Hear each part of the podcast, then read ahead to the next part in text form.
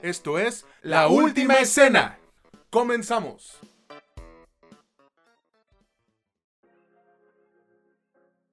Hola, ¿qué tal amigos, amigas o como ustedes gusten identificarse? Bienvenidos a este nuevo episodio de su podcast favorito sobre cine y series, La Última Escena, donde ya saben que no es lo que te cuentan, sino cómo te lo cuentan. Los saluda con muchísimo gusto César Granados y ya saben que del otro lado del micrófono está mi valedor, Mitch Moreno, que anda con un chingo de frío, ¿verdad? Está haciendo un chingo de frío. Bueno, estamos aquí en la parte final del Valle de México, pero en sí todo el puto valle ha estado haciendo frío desde hace unas horas, güey. Ni siquiera voy a decir que, que ayer o antier, no, cabrón. O sea, ayer estaba como templado y de pronto empezó a hacer un chingo de frío. Pero tú cómo estás? Sí, te digo, yo salí de bañarme, güey. No me baño en jicarazos. y, y sí estaba empezando a soltar el pinche vientecito. Pero fíjate que yo estoy, eh, ya no había dicho esto, güey, pero estoy entre feliz y enojado, como, como menciona el, el Rafa Gorgori en Los Simpson. Feliz, güey, porque hoy, hoy martes, salí a la función de prensa de Totem, esta película que busca representar a México en los Oscars para Mejor Película Internacional. Eh, fue una cosa increíble, aparte de, que la película está muy chingona, pude conocer al elenco, güey, a la directora Lila Avilés. Ya estaremos platicando de eso en otra ocasión. Y también estoy, pues, eh, te digo, enojado, decepcionado, porque ahorita se supone que, que va a jugar México contra Honduras, güey. Y no podría estar más decepcionado de lo que le sucede al fútbol nacional. Pinches corruptos de mierda, vayan y chingan a toda su p madre, pendejos que tienen eh, secuestrado el deporte, güey. De verdad es, es triste, pero pues por algo ya no vemos este tipo de, de partidos, ¿no, güey? Tú habías mencionado que, que el soccer nacional ya de plano es por esto y por más, ya no lo veías. Sí, definitivamente me parece que es darles, darles mm, preferencia, audiencia, premiar la mediocridad. No solo la mediocridad, deja tú eso, güey. Yo creo que es más bien el verle la cara de pendeja a la gente. El saber que pese a lo que hagas, las decisiones que tomes, lo corrupta que es la liga, los directivos, los dueños principalmente de los equipos, pues la gente no va a dejar de verlo. Entonces yo sé que yo no soy una gran audiencia, yo sé que yo no represento mucho, poco, es más, casi nada, pero al menos yo estoy tranquilo con lo que hago y dejé de verlos, así de simple. Pues ya somos dos, güey. La verdad es que eh, poniendo nuestro granito de arena, quizás en un futuro se pueda, se pueda hacer un cambio. Pero bueno, para no enojarme, cuéntame, si no es molestia, güey, mejor, eh, de qué vamos a hablar esta semana. Porque está interesante, ¿no? Claro que sí, pues mira, tres películas y una serie y creo que esto no había pasado en un buen tiempo, pero tenemos un pócar de plataformas. Tenemos un producto de Netflix, que es temporada de huracanes, un producto de Prime Video, que es la serie Gen que es como spin-off de The Voice. También un producto de Star Plus que se llama Quiz Lady, la reina del concurso, o no me acuerdo cómo le pusieron aquí en México. Y uno de Apple TV Plus que se llama Fingernails, Ámame hasta con las uñas. ¿Cómo ves? Mira, a mí la verdad es que creo que en esta ocasión nada no me gustó del todo. Es decir, disfruté bastante ver prácticamente todo y prácticamente en todo momento. Y sabes qué, güey, este episodio me va a recordar a cuando iniciamos el proyecto que fue en plena pandemia, eh, que no es algo que digas, uff, no mames, qué chingón, ¿no? Gracias a Dios y a todo el personal médico, pues este pedo ya lo pudimos o estamos superándolo, pero era de cuando los cines estaban cerrados, güey, de plano, o sea, ¿a dónde chingados ibas, no? ¿Y qué hacían las plataformas? Pues véngase para acá, deme su producto, le pago sus millones y lo consumen en nuestra plataforma. Entonces me recuerda a, a esa última escena vintage, güey. Pues sí, eh, afortunadamente ya pasamos ese trago amargo, superamos la pandemia. Hace tiempo que ya declararon un fin de la pandemia. Hay uno que otro loquito que todavía como que se aferra a vivir en esta como cultura del miedo. Eh, yo no soy partidario de eso, yo sí soy de la idea de que esta cosa, yo lo dije desde hace mucho tiempo, este virus que llegó, que no conocíamos, pero el del 19, pues llegó para quedarse, tenemos que aprender a convivir con él. Obviamente teníamos que pasar un tiempo para que hubiera vacunas, hubiera espacio en hospitales, etcétera. Pero ese no es el tema del podcast, el tema del podcast es que esta vez, casualidad, no vimos nada en el cine, puras plataformas, pero eso no desmerece nada. ¿Qué te parece? Es más, ahora no voy a dejar ni que me preguntes, te voy a decir que vamos a empezar con temporada de huracanes. ¿Qué te parece? Me parece perfecto, güey, honestamente. Pero antes de eso, quiero recordarle a todo el mundo que pueden escucharnos en Spotify, Amazon Music, Apple Podcast y Anchor, que estamos en Facebook, Instagram y TikTok como La Última Escena Podcast. En Instagram yo estoy como CESWSLUE, Mitch está como Michelle Origen y a él en TikTok lo encuentran como Mitch Moreno LUE. En Facebook tenemos nuestro grupo llamado La Última Escena entre paréntesis comunidad y si tú nos escuchas en Spotify no olvides tres cosas muy importantes. Darle clic en seguir, en la campanita de notificaciones y eh, darnos cinco estrellas para que este proyecto llegue a mucha más gente. Entonces ahora sí vámonos con la película Temporada de Huracanes, cabrón. Esta película se estrenó hace poco en Netflix y creo que pese a ser un tanto gris en ciertos aspectos, la considero otra de, las propuestas pues más interesantes, güey, que nos traerá el 2023 a la plataforma y al cine mexicano, si es que lo podemos considerar como tal, aunque yo creo que sí. Pero bueno, esta película es dirigida por Elisa Miller y protagonizada por el debutante Andrés Córdoba, Paloma Albamar, Edgar Treviño, Kat Rigoni, Gustavo Morales y Ernesto Meléndez. Güey, por favor cuéntanos de qué trata Temporada de Huracanes y qué te pareció a ti este estreno de Netflix. Por supuesto que sí, pues mira, acá en un pueblo en, en Veracruz, aquí en México, se encuentra en el cuerpo de una persona y de inmediato nos cuentan a modo de relato cruzado que esta persona era una bruja que hacía fiestas casi diario, puro pinche desvergue. Poco a poco te vas dando cuenta hasta que es completamente evidente que la bruja es una mujer trans y el resto involucrados en la desvivisión de esta persona, tanto testigos como perpetuadores, nos van a contar, o más bien la película nos va a contar a través de los ojos de esta persona lo que podemos llamar como su versión. Básicamente esta es nuestra premisa, está basada en una novela homónima de una escritora eh, veracruzana, pues, obviamente aquí también de México. Y la verdad es que yo en lo personal no me la disfruté tanto, pero creo que es una cuestión como más personal, más allá de lo que podía ser eh, la película en sí. ¿Por qué no me la he disfrutado tanto? Siento que de algún modo utilizaron esta, esto que yo ya llamo el manual Amores Perros, que es como hacer este, este tipo de relatos cruzados, pero aquí en la película se me siente muy pretenciosa, güey. Y de eso que podemos llamar la Escuela Amores Perros, intenta abarcar más de lo que en realidad puede. No sé si proviene de la novela o si la novela tiene tantas cuestiones que tiene que tratar.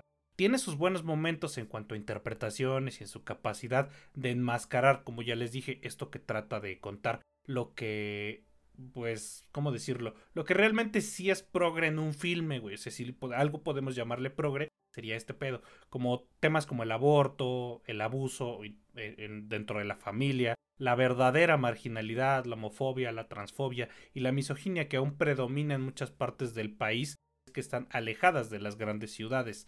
Yo creo que esto proviene, por supuesto, de la novela que, pues como ya lo mencioné, es una escritora de Veracruz y que probablemente viene de alguno de estos poblados y que quiere mostrar este tipo de enfoques. Pero para mí, creo que en la ejecución hay ciertas cosas que terminan fallando. Para empezar, yo siempre he sido defensor de este modelo clásico que ha funcionado en el cine para todo y que te permite establecer una estructura narrativa em, eficiente y exitosa, güey. ¿Cuál es esta estructura? Ya lo he dicho muchas veces. Necesitas en tus primeros minutos presentarnos a tus fuerzas protagonistas, a tus fuerzas antagonistas y cómo van a convivir, es decir, cómo vamos a llegar del punto A al punto B, donde las primeras se enfrentan a las segundas. Y en estos primeros minutos te establecen si tu fuerza protagonista, pues no sé, es un vato, es una mujer, es un colectivo y tus fuerzas antagonistas son eh, un villano, un villano tipo Disney o no sé, como en Marvel, es un Thanos y el punto A es como nuestros héroes van a llegar al punto B, que es madrearse a Thanos. Hay otras variantes, por supuesto, en la que tu protagonista eres tú y tu antagonista también eres tú porque tienes problemas, no sé, de alcoholismo, drogadicción, eres violento, te quieres suicidar. ese tipo de dinámicas son tu propuesta narrativa. Aquí creo que el gran error es que al inicio no sabes bien qué chingados. Te empiezan a contar cosas y luego a contar cosas, te cambian la perspectiva, sabes que pasó algo, pero bueno, ¿qué pedo? O sea, ¿hacia dónde va este pedo? Si lo que quieres contarme es un conjunto de anécdotas o conjunto de ideas para mostrar una ideología detrás o una idea que está detrás, que subyace, pues necesito que me cuentes una historia. Y acá creo que la historia no es tan sólida como debería. Ahorita sigo porque sí tiene algunas cuestiones técnicas, sobre todo creo que en la parte de las interpretaciones.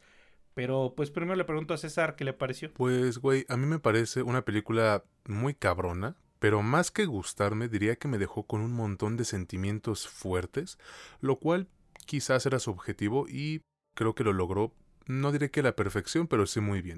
Hoy en día, güey, son, son pocas las películas que no buscan dejarnos con un final feliz, ya no digamos eh, de cuento de hadas, ¿no? Simplemente un final feliz. Creo que Temporada de Huracanes resultó ser una de esas, güey, porque acabé sintiéndome mal, triste, güey, enojado, frustrado. Ahora, es muy probable que tú que nos estés escuchando pienses, bueno, entonces pues no voy a ver esta pinche película si me provoca eso, ¿no? A mí no me gusta. Y es totalmente válido, estás en todo tu derecho. Pero como ya hemos dicho anteriormente por aquí, una de las funciones de, lo que es el séptimo arte, güey, es sacarnos de nuestra zona de confort, hacer que queramos ponernos a prueba, o más bien ponernos simplemente a prueba, y experimentar sentimientos que generalmente nos desagradan. Esta película lo hizo, y yo lo agradezco bastante, güey, porque el relato que nos quieren contar aquí es desolador, es deprimente, y de cierto modo desesperanzador y funciona porque a pesar de ser ficticio, está adaptando un libro que, que, se inspiró en un asesinato real allá en Veracruz. Y voy de nuevo, podrá ser ficticio, entre comillas, pero es que no está nada alejado de la realidad que se vive en nuestro país, güey. Y sobre todo en aquellas tierras que se han reportado como el lugar con mayor cantidad de asesinatos contra personas homosexuales y transgénero en años recientes, güey de acuerdo a, cifras del Observatorio Nacional de Crímenes de Odio en 2020 acá en México. O sea, no lo estoy inventando, son cosas que están probadas, documentadas. Y no solo es eso, Mitch, sino que cada una de estas historias nos introduce a problemas complejos de la realidad mexicana que tú ya mencionaste, pero también está el abandono familiar, el abuso de menores, embarazo adolescente, prostitución, crimen organizado, güey, machismo, violencia doméstica, represión sexual, etcétera, etcétera. Y te diría que lo hace de maravilla, pero creo que la duración de la película no permite que se exploren todas las temáticas de la misma manera o calidad.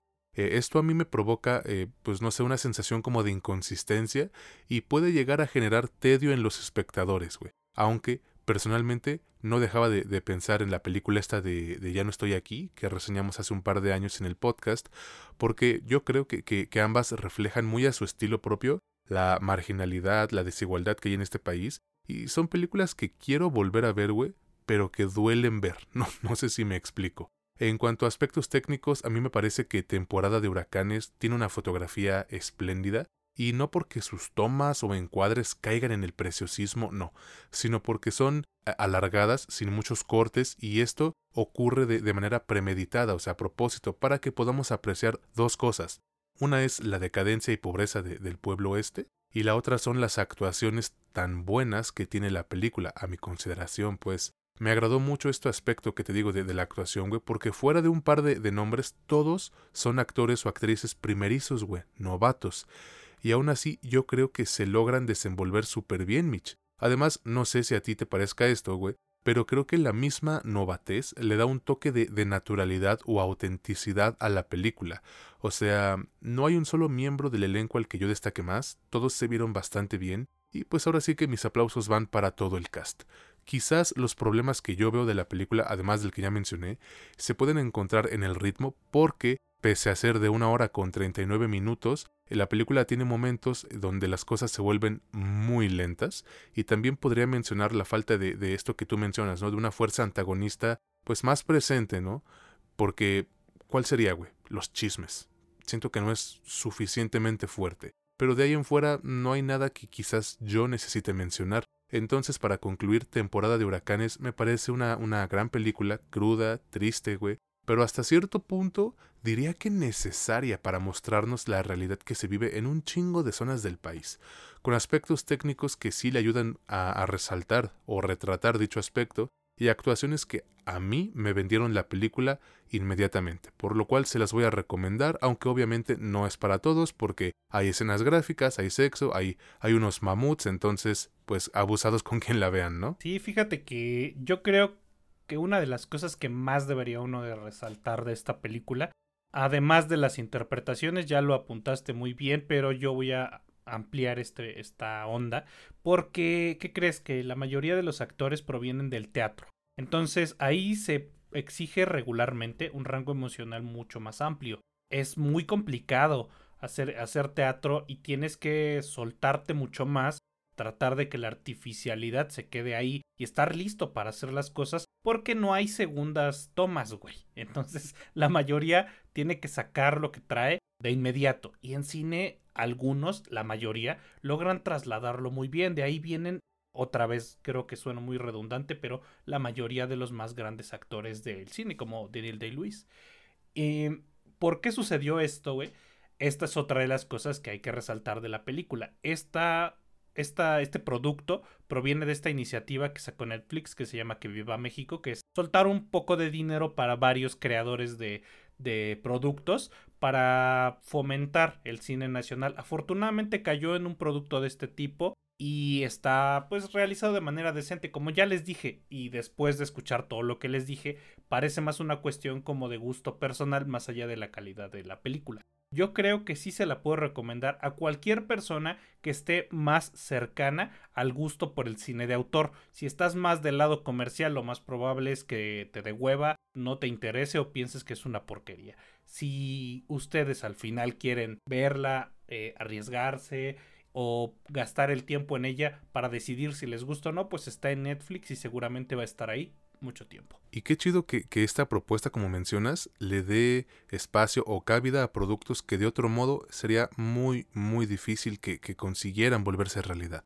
Pero bueno, vámonos ahora con el siguiente producto. Es muy distinto, honestamente, y me refiero a Quiz Lady.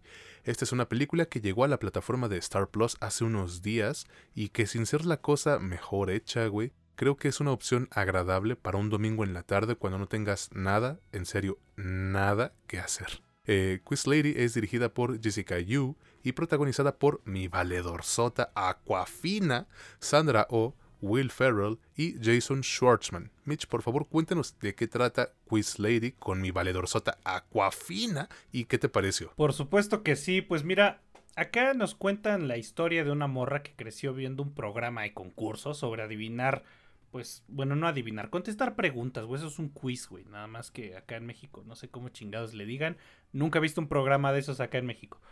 Está distanciada de su hermana por razones que ya luego sabrán, y se ve obligada a convivir con ella, a la par que intentan rescatar a su perrito, porque pues fue secuestrado por razones. A través de la idea de participar en ese mentado programa debido a un video viral que surge durante los primeros minutos de la pinche película. Esta es nuestra premisa. Es una película de humor, tampoco necesitamos una premisa súper potente. Ah, bueno, sí hay que mencionar. El host, el, el, anfitrión de ese programa es Will Ferrell, que aquí sí tengo que apuntar que en verdad le aplaudo no tanto por su interpretación, ni mucho menos, sino porque creo que es la única película en la que ha participado él en la que no me cae en la punta de la no voy exactamente en la punta de ahí. No, no, no, no lo voy a decir porque ya sabes que esa palabra sí me, o sea, no me reprimo, pero como que sí le baja exposición al podcast, güey. No quiero exponerlo a eso. Bueno, me cae en la punta, cabrón. Acá no, de hecho hasta me cae muy bien, güey. ¿Qué me pareció la película? La neta me pareció súper divertida y bastante emotiva pero sí totalmente de fórmula. Un guion de fórmula de nuevo, de manual. Aunque tiene sus chispazos en ese humor, no se siente ni tan genérico ni tan, no sé, ponerlo entre comillas como americano. Pero creo que un poquitito el apartado de pues, lo que nos hace reír, o al menos lo que a mí me hace reír, sí me quedó algo a deber. Aunque el resto de cosas están ahí como, pues, cumpliendo. No son pues magníficas, el guion no es magnífico, ni la dirección, ni la, el diseño de producción, ambiente, o sea, bueno, todo lo técnico, nada destaca así como que puta madre, güey, es lo mejor del mundo, se va a ganar algún premio. No, es entretenimiento casi completamente barato, no, no intenta otra cosa más que entretenernos, de pronto sacarnos alguna lagrimita ahí como por emotividad. Si te cae el tema, si te, si te queda el tema en tu, en tu cuestión familiar, tal vez va por ahí pero no va más allá. Es como un sólido 7 por ahí. Pero bueno, ahorita hablo un poco más de lo técnico. primero te pregunto a ti, César, ¿qué te pareció? Pues me gustó, güey, así ni más ni menos. Creo que es un producto evidentemente hecho para disfrutarse en streaming. Y está bien, güey. La neta es que hay algunos que, que pues, como tal, no son malos. Prefiero que, que lleguen a plataformas, güey, porque si los ponen a competir contra estrenos grandes en cartelera, pues terminarían perdiendo y eso tampoco está chido, ¿estás de acuerdo? Entonces, la neta, yo, yo creo que sí es mejor apostarle a la segura en algunos casos y dejar que, que la gente, nosotros, el público, lo disfrutemos directamente en la comodidad de nuestra casa. Creo que la historia no es nueva, porque al mismo tiempo se siente un poco fresca. No sé si sea por el casting o por la propia narrativa, güey. Aunque no creo porque este pedo de, de, la pareja dispareja ya lo hemos visto y reseñado en el podcast un chingo de veces. No sé qué sea, güey. A ver si tú me puedes ayudar a, a descifrarlo. Pero la película me parece un tanto distinta y obvio te entretiene, pues, a todo momento, güey. Si me pongo muy analítico, la película es un road trip más, pero eso no importa realmente. Lo que importa es que sea buena, que sea cumplidora y sí lo es. Me agrada que, el guion tenga momentos emotivos entre las dos hermanas, pero que nunca deje de lado la comedia, sobre todo la comedia física, que aquí me parece funciona bastante bien, güey. Hay una escena en donde esta Sandra Oh se pone un vergazote que en serio, en serio me hizo reír un chingo. Cosa que no es tan difícil porque pues yo hasta de videos eh, con gritos me río, güey. Entonces ahí me cumplieron también. Además, Quiz Lady dura menos de 100 minutos, güey, ya con créditos, por lo que se te pasa rápido, ¿no? Y creo que tampoco podría ser de otra manera, ya que la propia historia, pues, no te da para extender esta madre, güey. Si lo pudiese resumir en una frase, diría que, que dura lo que tiene que durar y punto. Ahora, uno pensaría, güey, que, que las actrices, pues, habrían interpretado el papel de la otra. Pero eso creo que, que, no le hubiese permitido a Sandra Oh lucir tan desenfrenada como lo hace, eh, con una actuación que algunos encontrarán divertida y otros un tanto exagerada quizás. De hecho, hay varios momentos, güey, en donde le roba la escena a, mi valedor sota y eso que ella también hace un buen trabajo en su papel, güey, cosa de esperarse porque, te digo, es mi valedora, ¿no? O sea, yo me junto con pura gente chingona, Mitch. Quizás los problemas de la película se encuentran en el conflicto que, que, deben afrontar nuestras protagonistas, porque a pesar de que yo entiendo muy bien el, el cariño, güey, amor, como quieras, que podemos llegar a tener por una mascota, siento que no es aquí en la película una razón lo suficientemente fuerte o convincente. Eh, no sé, en la vida real sin pedos podemos hacer y deshacer mil y un cosas, pero en una película creo que, o al menos en esta, necesitaba aterrizarse mejor el, el concepto, las cosas, para que no se sientan pues tan absurdas. Esto hace que, que, a mí varias secuencias no me capturen del todo, pero voy de nuevo, está bien, güey. No es un producto al que sea muy sano de nuestra parte exigirle como si fuese, no sé, lo nuevo de Scorsese, Yorgos Lantimos o un director de este renombre y categoría, ¿no? Es una película palomera para el fin de semana y creo que cumple perfecto dentro de esta categoría. Por lo cual se las voy a recomendar a todos. Y es que no es gráfica, no hay prácticamente más de dos palabrotas, güey y te deja un bonito mensaje sobre la relación irrompible e inigualable entre hermanos o hermanas. ¿Tú qué opinas, mi estimado? Cuéntame. Pues yo creo que esa es la parte bonita de la película, esta cuestión como de la fraternidad entre pues los vínculos de sangre, que difícilmente se rompe aunque a veces se estira un poco, se va para uno o para, para otro lado. Pero ahí está la parte más emotiva, lo que yo hablaba al principio en otras cuestiones, yo creo que a la película sí le faltó un segundo o un tercer tratado de guion, como para darle un poco más de intensidad a nuestro conflicto. Aunque agradecí un poco que nuestro villano, entre comillas, fuese tal cual es.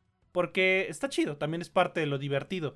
Es cierto lo que dijiste al principio. Yo, yo sé que acabo de decir que la película es de fórmula y no me voy a retractar. Sin embargo, hay algo que no logré identificar del todo y me voy a quedar igual que tú, que me hizo que me sintiera como si estuviese viendo algo muy novedoso. No sé, me la sentí refrescante, güey. Innovadora de algún modo, pero no supe de cuál, cabrón. La cosa es que me, me, me, me entretuvo como si fuese otro tipo de producto, no como si fuese una película completamente genérica, hecha como para ponerte en un streaming cuando estás cocinando o cuando de plano ya dejaste de hacer todo lo que tenías que hacer en tu fin de semana largo y el lunes a las 8 de la noche quieres poner algo. No sé qué es, pero yo creo que ese eso intangible, metafísico, que tenía ahí la película es lo que me hace recomendarla. Yo creo que sí vale la pena. Yo creo que nadie o casi nadie se va a arrepentir si la pone. Y si no, pues ahí está. Está actualmente en Star Plus. Y seguramente ahí va a estar un buen de tiempo. Ya lo escucharon amigos, voy de nuevo, es una de esas películas fin de semaneras y de verdad vale la pena verla en esos días. O el día que quieran, chingue a su madre, menos pasado mañana porque es Thanksgiving, hay tres pinches partidos de la NFL. Ese día no me contacte nadie, por favor. Vámonos ahora con el siguiente producto, esta vez es la película, ya verán por qué, y me refiero a Fingernails, o como le pusieron acá en Latinoamérica, Ámame hasta con las uñas. Esta película llegó a la plataforma de Apple TV Plus y que mira, güey, sin esperar yo ni madres, honestamente, porque no vi ni el trailer, yo me llevé una, una sorpresa muy grata con ella, confirmando nuevamente lo que tú y yo hemos dicho aquí, o sea, prácticamente el 99% del contenido que tiene Apple TV es bueno y contratarlo yo creo que no sería motivo de arrepentimiento para nadie. Fingernails es dirigida por Christos Nikou y protagonizada por Jesse Buckley, Riz Ahmed, ya lo dije bien, güey, ¿eh? Riz Ahmed, Jeremy Allen White, Jess Chef y Luke Wilson. Mitch, por favor, cuéntanos de qué trata Fingernails. Ámame hasta con las uñas y qué te pareció a ti. Vamos a platicar de qué chingados va este pedo. De algún modo, la gente puede realizarse una prueba para saber si su pareja y usted mismo están enamorados el uno del otro. Les arrancan una puta uña como si fuese la mafia rusa y en un test de laboratorio les dicen si uno está enamorado, si los dos están enamorados o si ninguno. Esto permite que las parejas tengan un nivel de éxito mucho más alto, menos divorcios y todo te lo pinta muy poca madre, ¿no? En esta realidad distópica, nuestra protagonista, que es Ana, empieza un trabajo en una clínica que intenta mejorar los diagnósticos positivos, es decir, que intenta inducir un poco más eh, resultados positivos en esta prueba a través de ciertos ejercicios y clases. A la par nos cuentan que ella ha salido positiva en esa prueba con su novio Ryan, con quien vive. En dicho trabajo conoce a Mir, que pues, es este güey Riz, Riz Ahmed, de quien inmediatamente nos vamos dando cuenta que alguno de ambos siente algo por el otro. Medio raro la cosa y esto es toda nuestra premisa, básicamente no nos van a contar otra cosa porque se trata principalmente de que nuestras fuerzas antagonistas, como ya les platicaba hace rato, son ellos mismos. Son, no hay como que un villano, no hay nada de esto, sino es ellos versus las ideas que tienen, lo que sienten, las emociones, la realidad. Esa es nuestro, nuestra fuerza antagonista. Y aquí nos podemos dar cuenta que no necesitas a un villano tipo Thanos para que las cosas se pongan intensas. Me parece este un excelente trabajo y un excelente modo de mostrarnos que, aún dentro de una relación, y esto es parte del mensaje, el amor puede presentarse en las formas menos esperadas, que no hay palabra final ni aunque una máquina tuviese capacidad de decirnos qué pedo con nuestra relación o con lo que sentimos. Yo creo que la película está tanto bien dirigida como bien escrita y excelentemente bien interpretada también habría que sumar que es un excelente cast. Porque sin esas personas frente a la cámara, probablemente el mensaje hubiese sido bastante distinto. Sobre todo hablando del novio de Ana, que es el güey de The Bear, el, chef de The Bear. Y, verga, o sea, quedó como anillo al dedo el vato, pero perfecto, güey, como ese novio que ya da por sentada la relación y todo le vale verga, quedó bien.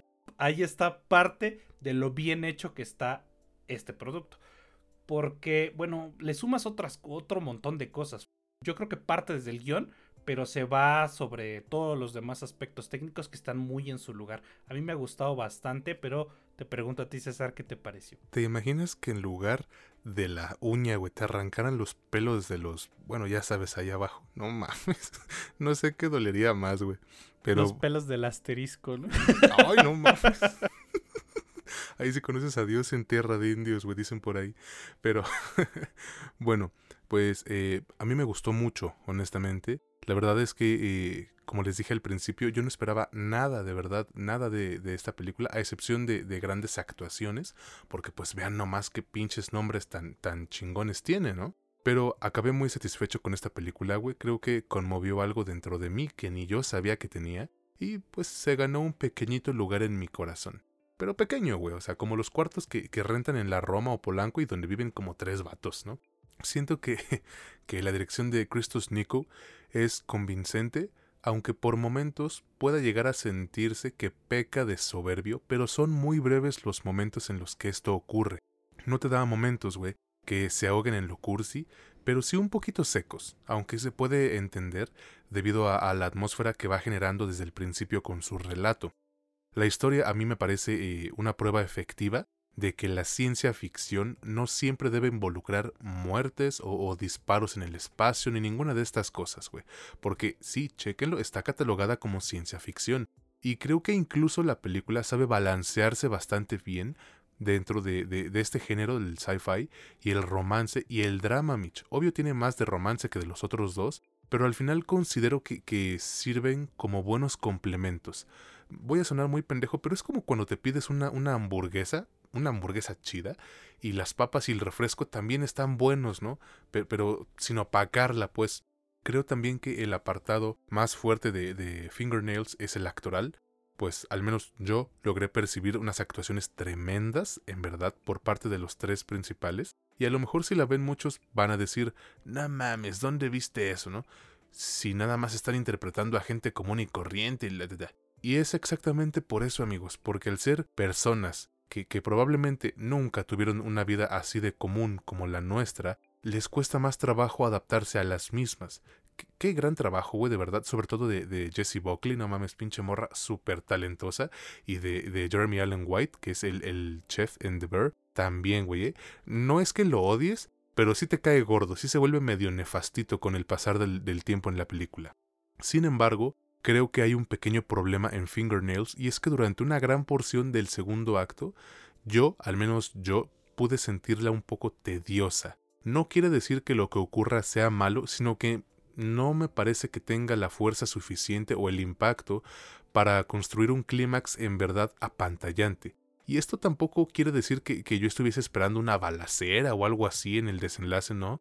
Pero siento que las cosas pudieron tener mayor intensidad, güey. Si a mí me hubiesen dicho que esta película era película era un slice of life, pues no me quejo, ¿eh? Al contrario, la aplaudo, pero en ningún momento la catalogan como tal. También puedo considerar, quizás es válido decir que, que el mensaje de la película es demasiado obvio, güey, porque al final del día nos, nos dice que, pues que el amor no puede ser comprobado científicamente. Y creo que eso es algo que pues ya sabíamos todos, ¿no? O sea, al menos a mí me parece que algo axiomático como decir, no sé. Y que poner el cuerno está bien, güey. Pinche chingadera que normaliza la infidelidad. Sí, también se pasa de verga en eso, ¿no? Pero siento que la película te dice cosas así como el agua moja, ¿no? El fuego quema. Puro pinche zarrapastroso le va a los acereros de Pittsburgh. Puro meco le va a Denver. Todo ese tipo de cosas que todos sabemos, güey, que son bastante obvias, ¿no? Pero de ahí en fuera, a mí me parece una gran opción. Eh, provocadora, sí, emotiva a su modo, aunque no dejo de creer, güey, que algo pudo ser mejor. Se las voy a recomendar, pero porque al final del día yo tuve un sesgo muy pronunciado con ella.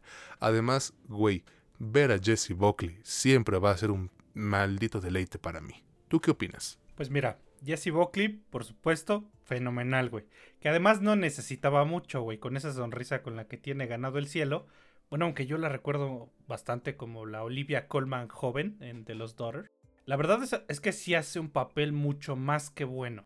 Y sí, para mí es lo de, pues lo que se tiene que resaltar, a pesar de que está ahí el otro cabrón, este Riz Ahmed, que pues también es un güey que actúa poca madre. No, acá esta mujer se apropia de, de, su película, no permite que nadie le quite nada.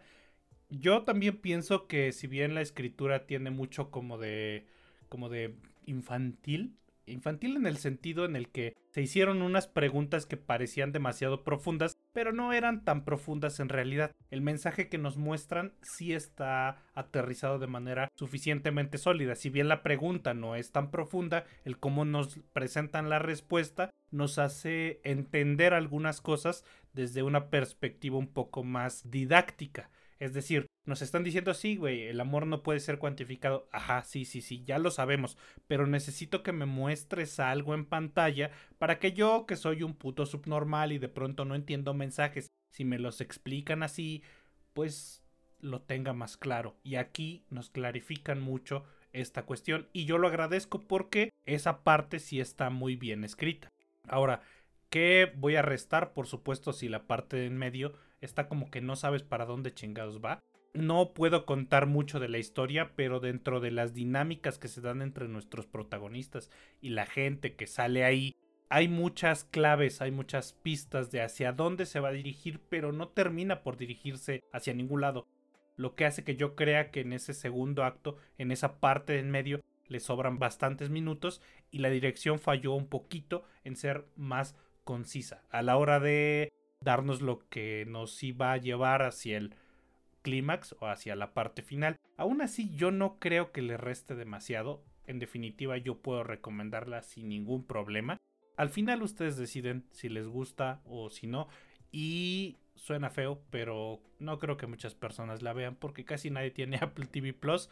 No porque sea muy exclusivo, porque sea caro, porque sea de Apple, sino porque la neta casi nadie paga esa madre. Pero si la quieren ver, pues ahí va a estar por un chingo de tiempo. Exactamente. Y sí concuerdo con que normaliza este pedo como de... Al, menos un poco de, de la infidelidad. Pero pues te acuerdas lo que me dijiste a mí hace unas semanas, güey pues no es tu valedor, ¿no? no es de tu familia, pero sí, sí es normaliza un poquito esta onda como de andar de pinche, andar buscando pedo, güey, en donde no debería de. De pirujo, de prostipirugolfo. andar de putañero. De ramero, güey, dicen por ahí. ah, está bien. Bueno, ahora sí, eh, vámonos con el siguiente producto ya para acabar el episodio. Pero antes, güey, por favor, recuérdanos en qué plataformas pueden escuchar el podcast y obviamente en qué redes lo, encuentran también. Por supuesto que sí, nos pueden escuchar en Spotify, en Apple Podcast, en Amazon Music y en Anchor. Nos encuentran en Facebook, en Instagram, en TikTok como la Última Escena Podcast. También me encuentran en TikTok como Mitch Moreno LUE y en Instagram como Michelle Origen. En Instagram encuentran a César como CES con doble S LUE y en Facebook tenemos un grupo que se llama La Última Escena entre paréntesis comunidad. Si no nos siguen en Spotify, pues síganos y denle a la campanita de notificaciones. También denos cinco estrellitas para que lleguemos a más gente y la campanita para que no se pierda ninguno de los episodios que intentamos subir semana con semana. Y pónganse buzos porque ya estamos a nada de terminar la temporada de este año, que de hecho va a acabar un poco temprano. Y es que, bueno, Mitch ya está algo eh, cansado porque su chamba le exige un chingo, yo lo sé, y el gimnasio y tal. Y bueno, ustedes quizás lo hayan notado o no, pero yo empiezo a tener algunos problemas en la garganta. Entonces eh, me recomendaron descanso y pues ni pedo, ¿no? ¿Qué se le va a hacer? Primero está la salud y luego ya todo lo demás. Ahora sí, vámonos con el producto final del episodio y me refiero a Gen B. Esta es una serie que llegó a la plataforma de Prime Video y que sigue. Al chile desde ahorita les digo que con solo 8 episodios se volvió una de mis favoritas e incluso quizás de las mejores del 2023 sin broncas. A ver, güey, por favor, cuéntanos de qué trata Gen B. ¿Qué te pareció esta serie o este spin-off de The Boys? Bueno, pues no es muy complicado. Básicamente nos presentan la historia de Marie Moreau, que se puede decir que es nuestra protagonista. Es una, pues es una mujer que es mm, hemoquinética, se puede decir, creo que se le puede decir así. Manipula la sangre con la mente. Y es seleccionada para entrar a la universidad o a la mm, escuela Godolkin, que es pues, donde estudian los superhéroes en este universo o, los que aspiran a ser superhéroes, gente con poderes, para dedicarse a ciertas cosas de gente con poderes. Y eso es todo. Es una serie de, em, ¿cómo decirlo, güey? De em, universidad, de escuela, de high school. Es, que es muy parecida a estas dinámicas de series de high school en la que nos van contando como aventuras que le suceden, aunque aquí sí hay una línea narrativa que nos van a ir soltando poquito a poquito porque pues evidentemente esta escuela tiene ahí algunas cosas que subyacen, algún, algún no pasado, güey, es un presente oscuro, algunos secretos que vamos a ir tratando de develar. Evidentemente, nuestros protagonistas van a tratar de develarlo. Hay otros personajes que al chile no voy a, no voy a mencionar porque aquí parece ser que si el protagonismo está muy fuerte recayendo en Marie Moreau, que es ya Sinclair, si no estoy mal. Y bueno, que me ha parecido. Yo pensé que me iba a gustar menos, la neta. Yo me imaginaba que el sacar un spin-off, el tratar de sacarle jugo, el seguir exprimiendo la vaca de que es The Voice, pues no iba a dar un producto tan de buena calidad. Es el mismo showrunner que hizo The Voice, es el mismo showrunner que hizo Supernatural, que a mí, por cierto, sé que no es la mejor serie del mundo, pero a mí me encanta Supernatural. Y yo sí me esperaba una calidad buena, pero tampoco wow. Me callaron el hocico. Es una excelente, excelente serie. Muy entretenida. Me la aventé de chingadazo.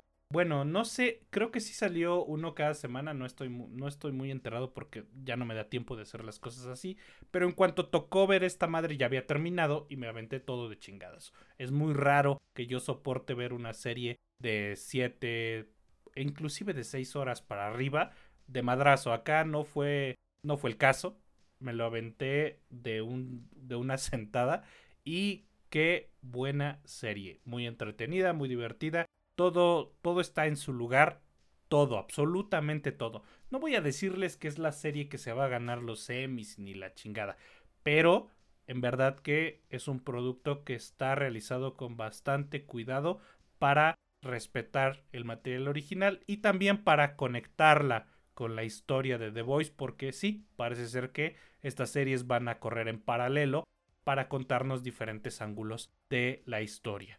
Ahorita hablamos un poquito más a profundidad de otras cosas. Primero te pregunto a ti, César, ¿qué te pareció? Bueno, pues creo que lo dejé muy claro al principio, pero si no, ahí les va. Esta pinche serie me gustó muchísimo. Está muy, muy cabrona. Y para mí, sin pedos, es una de las mejores del año, güey. La neta, eh, podrían decir, no sé, que Loki, que Ahsoka y que etcétera. Pero pues, Nel, güey. Yo creo que Gen V se las chinga. Güey, neta, ¿qué, qué ritmazo tiene, tiene esta serie? No friegues, o sea, cada episodio dura aproximadamente 50 y algo minutos y nunca sientes el pasar del tiempo. Se te van en chinga, pero nunca, nunca los, los notas apresurados y tampoco omiten datos importantes para el futuro, güey. Cada uno de los episodios está muy bien estructurado para que te enganches desde el inicio y quieras maratonearte la serie en un día, tal y como fue tu caso y el mío, güey. Cuando empecé a verla dije, ah, nada más el primer episodio y me duermo. Y de repente cuando me di cuenta, ya iba en el 6, güey. Imagínate. La serie tiene una historia muy, muy entretenida. Eh, está llena de, de, este estilo tan característico que tiene The Voice. El humor negro, la sátira, la forma en la que se burla de tantos grupos radicales, el gore, la sangre, las tripas tiene todo eso. De hecho, hay, hay una escena, güey, con, con pinches marionetas que la neta me dio, me dio un chingo de risa y que me pareció un chispazo de creatividad en la serie para que no se sintiese que, que abusaban del gore. Digo, al final del día sí, lo abusan. Pero esta escena en general estuvo muy chula y la neta yo la disfruté. Me agradó también la, la construcción de los personajes que pues no solamente deben lidiar con los pros y contras de sus poderes, sino también con, con su vida, güey, ¿no? Como universitarios y como, no diré pubertos, pero sí adultos jóvenes. Que, pues quieras o no, güey, hay problemas que, que muchos de nosotros tuvimos en esa edad. Sin embargo, también me di cuenta de algo, güey, y es que si pones atención, te vas a dar cuenta de que la protagonista por sí sola no luce mucho para que la, la trama o la historia avancen. Y de hecho, por momentos, güey, siento que se llega a sentir opacada por el resto del equipo. No me refiero a las actuaciones como tal, esas creo que son punto y aparte. Eh, me parece que, que Jazz Sinclair hace un muy buen trabajo con el material que tiene, aunque mi favorita personal es Lizzie Broadway, que es su amiga Emma, creo se llama, para mí es la mejor cita. Y honestamente, güey, sí sientes bien gacho por su personaje. Sí te dan ganas de darle un abrazo, de decirle, no pasa nada, todo va a estar chido, vámonos a comer, te invito con mi valedor sota Aquafina. No, no es cierto. Quizás el otro defecto que, que merece ser mencionado, güey, es que a pesar de, de lo bien hecha que está la serie, y digo defecto entre comillas, y lo entretenida que es también, pues es que en su núcleo no deja de ser un simple drama adolescente genérico, güey pero con superpoderes, eso sí. Fuera de esto, yo creo que Gen eh, me parece, te digo, buenísima. Sin broncas, se las voy a recomendar a todos y cada uno de ustedes mientras sean mayores de edad. Y lo mejor es que, pues, esta madre va a conectar directamente con el inicio de la cuarta temporada de The Boys, que yo ya estoy esperando con muchísimas ansias, y también la segunda de Gen B, que ya le dieron luz verde, obviamente, güey. Y pues ahora sí que, como dice Peso Pluma, que siga la mata dando, ¿no, güey? ¿Qué te pareció a ti? Pues mira, yo creo que ya hablé muy bien de ella, por supuesto que me gustó mucho. hay que mencionar que sí, la parte negativa es que si bien está muy bien dirigida, es decir, está utilizado el material de modo más que eficiente para que tenga un ritmazo, como ya lo mencionaste, yo creo que dura demasiado. La historia misma pudo haberse resumido en tal vez 5 o 6 episodios. Hay cosas que pues están ahí, es como subtramas o tramas paralelas que en general nos ponen en este tipo de dramas adolescentes para mostrarnos algunas lecciones de vida. Este es como que ¿cómo decirlo? Es como una manía que se tiene para este tipo de productos que están enfocados supuestamente en un público un poco más joven y por lo mismo tienen que presentarnos algunas lecciones morales que están muy en tu cara. Yo siento que para el tipo de producto estaban un poco de sobra. Es como que lo negativo, que son pequeñas manchitas en, en esta serie. No es como para aventarla por, por la ventana. Fuera de eso, eh, yo creo que también hay que resaltar un poco el que esto, en esta dinámica de pues drama adolescente, drama de escuela, como de colegio, high school o lo que sea, siempre están el mismo tipo de problemáticas que se repiten en todos lados en, los, en las series en las que la cosa son un montón de adolescentes o un montón de post-adolescentes. Dramas por pinches relaciones sentimentales, siempre hay cogedera o falta de cogedera, o cogedera unos contra otros o todos contra todos, infidelidades, andarle escondiendo cosas a tu compa, chapulineos, eso que ves en todas las series de drama adolescente, por supuesto que también están acá. En lo personal de pronto sentí que había cosas como muy de sobra, pero inclusive dentro de este tipo de cosas hay bastante experiencia a la hora de llevarlo dentro de lo que es el contenido de la historia. Es decir, no se siente como metido ahí nada más por el gusto del chisme, sino que muchas de esas cosas tienen mucho sentido dentro de lo que nos están contando a la hora de ir develando la trama o contándonos la historia. Por lo que, si bien son algunos puntitos negativos, yo creo que para nada le quita el que yo pueda recomendársela prácticamente a cualquier persona. Eso sí, no se la pongan a niños porque como ya dije, hay un montón de cosas pues subidas de tono, hay mucha violencia, hay mucha cogedera, hay drogas, etcétera. Al final, ustedes deciden si quieren verla, si quieren echarle un, vistazo, está en Prime Video y seguramente ahí va a estar pues por siempre. Y de verdad, ya apúrense para sacar la temporada 4 de The Voice, que siempre que sale la nueva dicen, no, es que esta va a estar más cabrona. Oh, y hacen sus reacciones al guion, ¿no? El, elenco. No les crees, güey, pero yo sé que va a ser buena. Y bueno, con esto terminamos el episodio de, esta semana de su podcast favorito sobre cine y series, ya saben, la última escena, y quiero agradecerles a todos y cada uno de ustedes, pero en esta ocasión sobre todo a Cine Caníbal, porque como te dije nos invitó a, la función de prensa de Totem, esta película que busca representar a México en los Oscars para el año entrante. Güey, de verdad, fue una cosa muy, muy perra. Todo el evento, eh, conocer a la directora Lila Avilés que dirigió La Camarista, güey, de lo que hablamos poquitito hace unos años, güey, aquí en, el podcast. Te digo, el elenco y en general algo muy, muy chido. Y les traigo un pequeño spoiler, Cine Caníbal va a estrenar el niño y la garza, la nueva película de Estudio Ghibli para pues Latinoamérica. Ya no voy a decir más. Gracias de verdad. ¿Algo que tú quieras agregar, güey? Pues solo quiero agregar que Cine Caníbal los te quiero mucho y ya, eso es todo. Justamente, carnal. Bueno, gracias a todos de nuevo y ahora sí nos despedimos, cuídense mucho de verdad. Esperamos contar con ustedes la próxima semana en este que es su podcast favorito sobre cine y series, La Última Escena, donde ya saben que no es lo que te cuentan, sino cómo te lo cuentan. Yo soy César Granados y estuve con mi buen amigo Mitch Moreno. Que pasen un excelente día, tarde, noche. Hasta la próxima.